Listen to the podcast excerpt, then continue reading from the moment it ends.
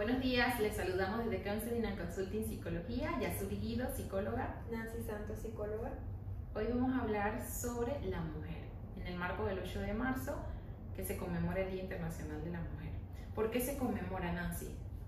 Te cuento, eh, inicialmente pues eh, era por la lucha de la mujer dentro de la sociedad, por las altas horas pues que la sociedad le demandaba para trabajar y por un salario menor al de un hombre. Todo empezó también por una fábrica eh, de textiles donde hubo un incendio y murieron alrededor de 129 mujeres. y luego de esto pues fue como un tipo alerta de lo que estaba sucediendo.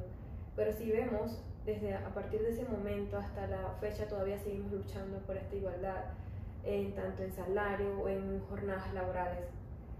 Claro que sí, eh, y más adelante vamos a, hablar, a hablar un poquito sobre eso, de la desigualdad que existe, en que hemos, hemos visto casos donde una mujer y un hombre ingresan a la vez con la misma certificación, con la misma experiencia, y a cada uno le hacen una oferta laboral distinta, siendo más favorable para el hombre. Pero bueno, para poder hablar de la mujer creo que es importante eh, hablar desde sus inicios, desde que nace.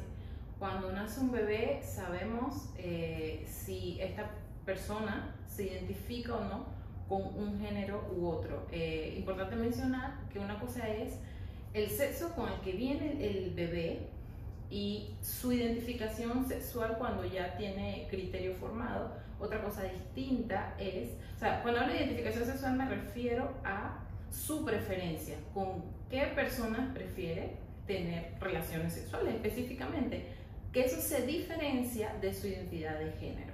Muchas veces puede pasar. Hay tantos casos, pero bueno, eh, ¿qué, ¿qué, es lo que suele pasar marcando esa, esa, se impone a la mujer que tiene que ser de esta forma desde que es niña. Por ejemplo, ¿qué pasa cuando un bebé nace? Mira, y tomando el ejemplo del bebé, lo podemos también eh, tomar de ejemplo, digamos, estamos en un hospital, el bebé nace, pero el bebé tiene un pañal puesto. O sea, no sabemos qué sexo es el bebé porque tiene un pañal. Pero digamos que no tiene arete, no tiene nada. ¿Cómo tú puedes ver si es un niño o es una niña? Entonces ahí tú te pones a pensar que, wow, ¿cómo voy a ver los rasgos? Sí, los rasgos está bien pero nosotros socialmente, apenas que sabemos que va a ser una niña, ya estamos pensando como tipo los lacitos, el color que voy a, le voy a vestir a la niña, rosado, niño celeste, inmediatamente allí entonces colocamos hasta los colores con un tipo de género. Igual los juguetes, no le permitimos al niño explorar qué tipo de juguetes quiere. A las niñas de una vez se le viene con el chip social tipo ese rol maternal en un futuro o el rol de estar en casa, no que la cocinita, no que el cuidar el bebé. Entonces, pues inmediatamente uno tiene como padre ofrecerle esa gama de oportunidades a los niños, que él pueda experimentar con el juego que él desee. Y no ser sexista ni con los colores ni con los juguetes, porque los niños pues tienen un proceso. Perdemos de vista eh, el hecho de que cuando a un niño, varón, hombre, le compras una muñeca o un muñeco, se va, puede que se convierta en un buen padre, porque ya vas dándole esa oportunidad de que sienta lo que es tener un bebé en brazos, jugar a alimentarlo, jugar a cuidarlo, y no, mm, bueno, wow, la historia ha demostrado de que automáticamente se estigmatiza, se cae en temas aún más fuertes de bullying, donde ves a un niño con la tendencia a agarrar una muñeca y no hace más que despertar su instinto paternal. Entonces, esto que pasa también con los hombres es, tiene un impacto directo en las mujeres, que es el tema que estamos hablando hoy de la mujer. Y es que no podemos hablar de la mujer sin hablar de, que estamos buscando activamente la paridad de género. Esto, luego vemos cómo pasamos a la siguiente etapa, la adolescencia. Y bueno, mi opinión personal, creo que a un niño pequeño todavía puedes orientarlo bastante. Es tu niño, está bajo tu tutela, tu responsabilidad. Puedes orientarlo con cómo vestirse. Definitivamente que si vivimos en sociedad nos vestimos muchas veces de acuerdo a la ocasión porque hay unos códigos de ética con los cuales, de ética, de vestimenta, de sociedad, bueno, aceptamos convivir en la sociedad y si vamos a X lugar nos vestimos de acuerdo. Sin embargo, si estamos en, en el día a día en una actividad que no debe cumplir con normas sociales, eh, creo que se puede variar eso. Entonces, eh, sí, decía, en la infancia, antes de los 11 años, me parece válido influir bastante en eso, igual darle las opciones. Pero ya cuando viene preadolescencia y adolescencia, la situación se pone mucho más difícil porque en ese momento es que ocurre esa, esa identidad, se, se está formando la identidad.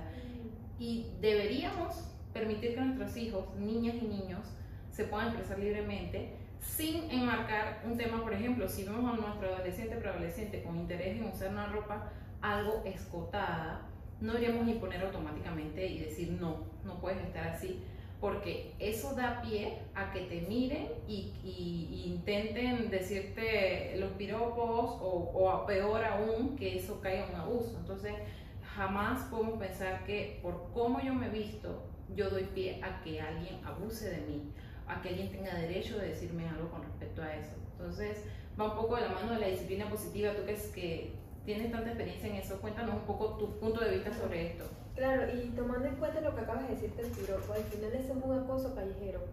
El hecho de cómo tú te vistas no le da pie a otra persona que te insulte o a que te acose en la calle. O sea, tú también eres una persona libre, con derechos. Sí, es cierto, eh, nosotros podemos educar a nuestros hijos, eh, también dándoles pues ese espacio a que ellos se expresen, siempre y cuando también ellos desde pequeños uno le coloca pequeños límites ok, te puedes expresar de esta manera, pero recuerda que hay límites, o mira, puedes vestirte de esta manera, sin embargo también dándoles a ellos el derecho de poder elegir, de donde se, cómo se sientan cómodos. Claro. ¿sí? Eh, en el tema de disciplina positiva, sí, es, bien, es cierto lo que acabas de decir. Eh, nosotros como padres a veces tenemos tipo tres ejes de educación. El primero es como tipo riguroso, como que vas a hacer lo que yo quiera porque estás bajo mi casa y aquí se hace lo que yo quiera, ¿sí? Sin poder permitirle al niño que él se sienta participante dentro de un hogar. Luego está el permisivo, porque nos vamos a los extremos, o es rígido o te permito todo. No hay límites en la casa, tú puedes hacer lo que tú quieras. Y luego está la disciplina positiva, es como ese intermedio, como que esa firmeza, pero con respeto, con amor hacia nuestros hijos porque los niños también son parte de nuestro hogar. Digamos que, si hay una... Igual ya no estamos saliendo del tema, es importante más adelante también hablar de esto, pero que los niños también se sientan parte dentro del, hogar, como eh, actores también para tomar algún tipo de decisión, que ellos sepan. A veces nosotros no queremos decirle a nuestros niños, por ejemplo, cosas que suceden en la casa, porque uno dice que ellos no entienden sin embargo, ellos sí, en parte ya pues van entendiendo que eso está sucediendo y al ocultarles cosas, quizás pues eh, hacemos que se confundan más o ahí viene también el tema de diferencias de opiniones, eh, entonces pues...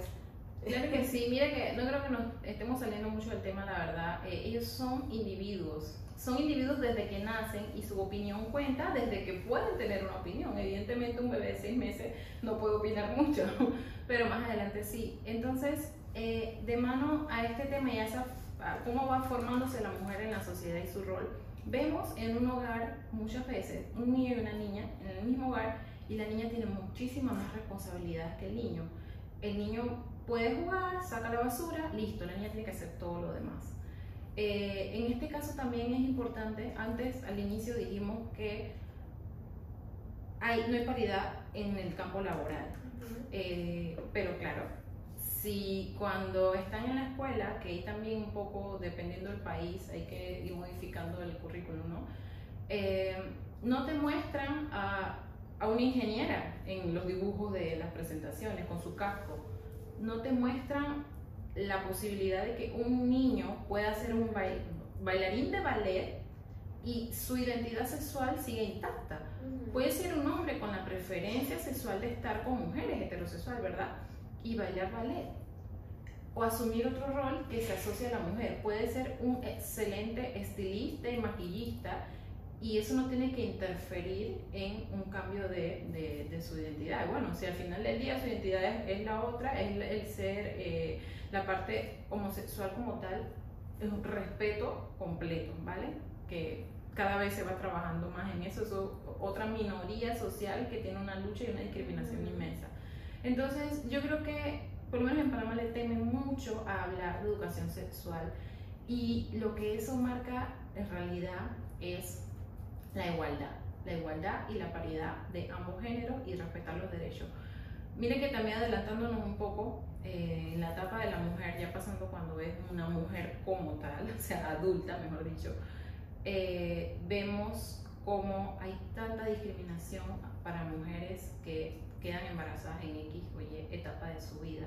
Si están trabajando o por conseguir un trabajo, prefieren muchas veces hombres porque si sale embarazada voy a tener que pagar licencia o voy a tener que conseguir quien la reemplace y va a ser un problema para mi empresa. Entonces, wow, eh, las injusticias son interminables. Si hiciéramos aquí un, nos hacen cola, da la vuelta a la manzana para contarnos en Panamá las experiencias negativas que han tenido con eso. Eh, no sé en, ese punto si tienes alguna experiencia que, nos puedas compartir. Que Mira, has dicho, has dicho muchas cosas importantes. Si vemos en la adolescencia, si es cierto, ya el rol de la mujer o del adolescente es tipo, cuida a tu hermano, oye, ayuda a tu hermano que él está haciendo algo, ve y cocina, ve, o sea, ya comienzas, nosotras mismas a veces como madre le damos ese chip a nuestras hijas, las adolescentes, y entonces de allí también viene el tema de que a nosotras, rol de casa, rol de casa, rol de casa, a ti de tu hermano, o sea, tampoco estamos haciéndole daño al hombre o a tu hijo varón, porque lo estás volviendo dependiente a otra persona. Al final, si tienes hijo varón o mujer, lo que tienes que hacer es una igualdad de género, hacerlo personas autosuficientes para el día de mañana. Ambos, ambos. Exacto, ambos. Eh, que no se vea como que, ok, hoy estoy con mi mamá, soy adolescente y cuando crezca tengo que buscar una mujer que se parezca a mi mamá para que me atienda. Entonces, pues ahí vemos. Lo que tenemos que trabajar también en la adolescente es ese empoderamiento, es cierto, para ese ámbito profesional, para que ella pues eh, se empodere, decida cual, cualquier carrera que desee, es de médica, porque decimos médico, decimos médica. Claro, eso influye, porque a veces en el lenguaje, bueno, en, cada idioma es muy difícil de decir, convertir la palabra o darle género a la palabra. A veces no es necesario darle género. Hay palabras que no necesitan género, se dicen como se dicen. Pero yo creo que sí se pueden, podemos decir los niños y las niñas. Se puede. Y el lenguaje inclusivo es importante. Exacto. Pero definitivo que eh, es en la infancia y en la adolescencia donde se forma, es donde poderas a una mujer porque le das las mismas oportunidades que le das a un hombre y viceversa. Porque, ojo, no es una lucha contra los hombres, no es una lucha contra la sociedad que a veces da preferencia a los hombres. Por ejemplo, yo considero que, como, bueno, no solo considero yo, está demostrado en países que son más desarrollados. Eh, por ejemplo, en el norte de Europa, en Suecia específicamente, los hombres tienen la misma eh, cantidad de días libres por convertirse en padres. Si esto se regula a nivel mundial, no tenemos mujeres despedidas por haber elegido ser madres o no contratadas porque son una amenaza, porque se van a tener que ir a atender a sus hijos. Otra cosa que toman en cuenta a veces las empresas es que una nueva madre va a pedir permiso para ir a la cita del niño, pero un nuevo padre no lo va a hacer, porque asumimos que el hombre no se va a encargar de esas cosas. Y aquí recientemente en Panamá están por aprobar una ley, espero que la aprueben, la ley donde las mujeres pueden eh, llevar un acompañante a, a dar a luz.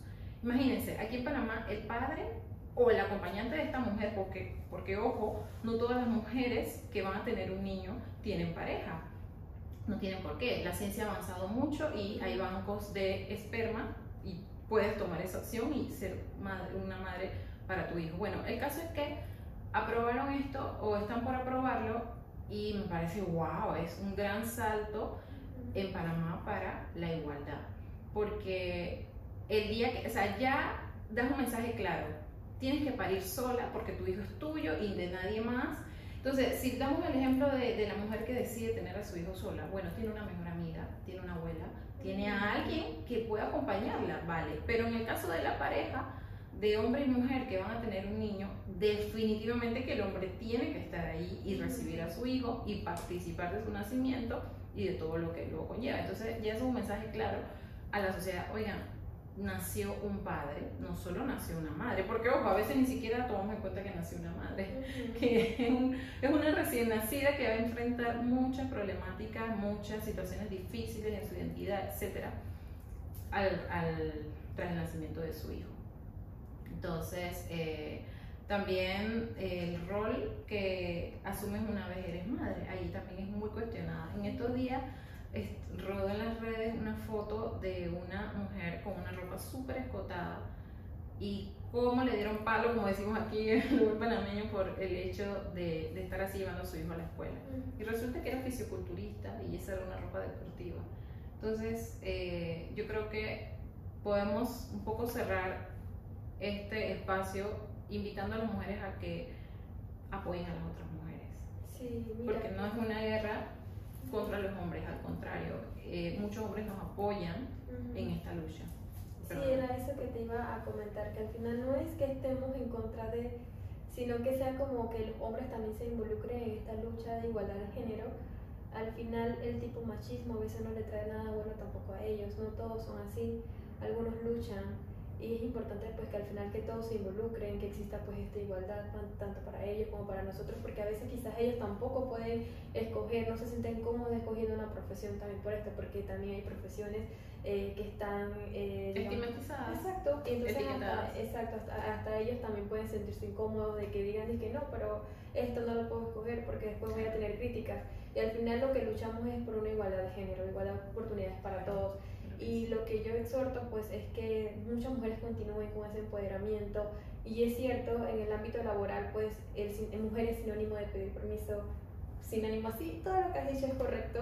Eh, y bueno, al final es que el padre también se involucre cuando la mujer da luz, porque al final no solamente para que el padre se involucre, sino para el crecimiento favorable del bebé que está llegando al mundo. Necesita tanto una, de un padre como de una madre. Y si lo tiene, pues favorable para el bebé y que ambos se involucren. Y si no, bueno, adelante, que la mujer se empodere con todo lo que se le venga. Yo también exhorto a que nos involucremos a esa lucha de conseguir nuevas políticas que nos beneficien a todos, a hombres y mujeres, porque el hombre también tiene desventajas en este camino. Tiene ventajas, sí, muchas ventajas en el tema de, de que cuando ves un gran gabinete, en una empresa, en una institución pública, la mayoría son hombres.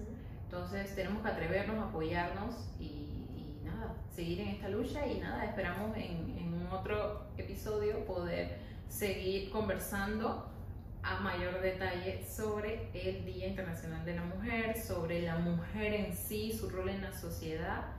Y muchísimas gracias por este espacio. Eh, feliz día. Chao.